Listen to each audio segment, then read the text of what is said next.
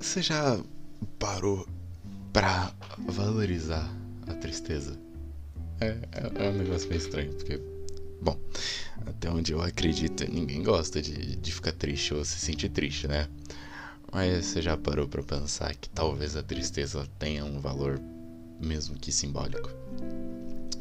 Porque, como eu falei no, no último episódio, eu acho até, sobre a inconstância da vida, sobre um balanceamento entre felicidade e tristeza, para um servir para você saber diferenciar o outro e exaltar o outro, a, a tristeza existe para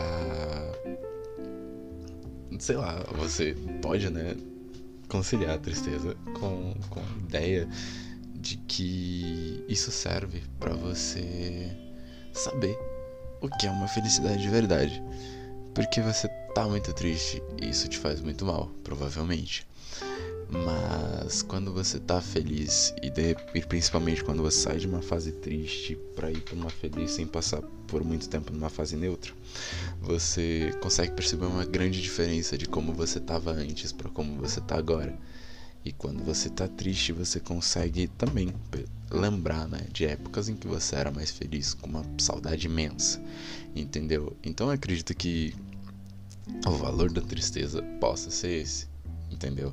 De você saber que ela existe e saber balancear a tristeza com a felicidade. Tem uma frase que eu gosto muito, que é o que seria da tristeza sem aquela música triste para nos fazer chorar. E acredito que, que é isso, sabe? A tristeza é, é um sentimento que, que você deve viver, você deve aproveitar, por mais seja doloroso.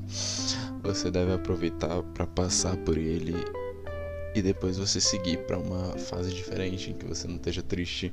Eu tenho a minha filosofia pessoal de, de viver cada sentimento, independente de, de quão ruim ele seja, entendeu? Você tem que passar por isso para não ficar negando que uma vez que você vive o seu sentimento, ele vai embora, se ele for para embora, entendeu?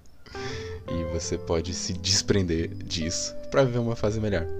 Então, a valorização da tristeza é algo essencial, na minha opinião, para você ter uma uma vida feliz ou uma vida menos triste.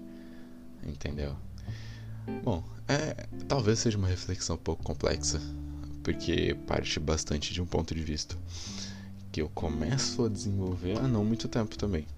É algo que ainda tá, tá na, nas bases dos estudos e, e reflexões da vida para mim.